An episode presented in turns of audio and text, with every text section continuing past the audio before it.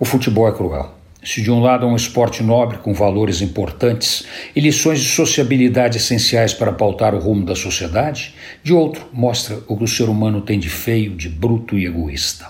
Mostra o lado malvado da força e ele é muito ruim. Poderia falar das barbaridades que acontecem antes, durante e depois dos jogos.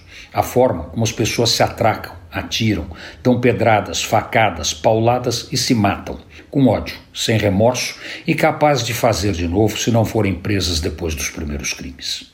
Não, não somos os donos da violência.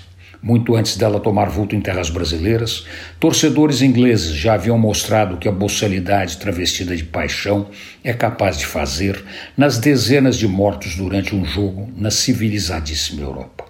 E a Europa segue sendo palco de cenas lamentáveis, não só de violência física, mas de violência moral, nos ataques racistas, nas agressões de gênero que explodem sistematicamente nos países tidos como os mais civilizados do mundo.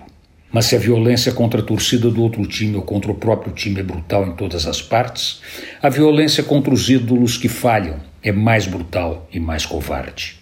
Fere mais fundo, vai na alma, mexe com os valores do atleta e o desmonta psicologicamente, porque não fez o que esperavam dele no momento em que esperavam dele.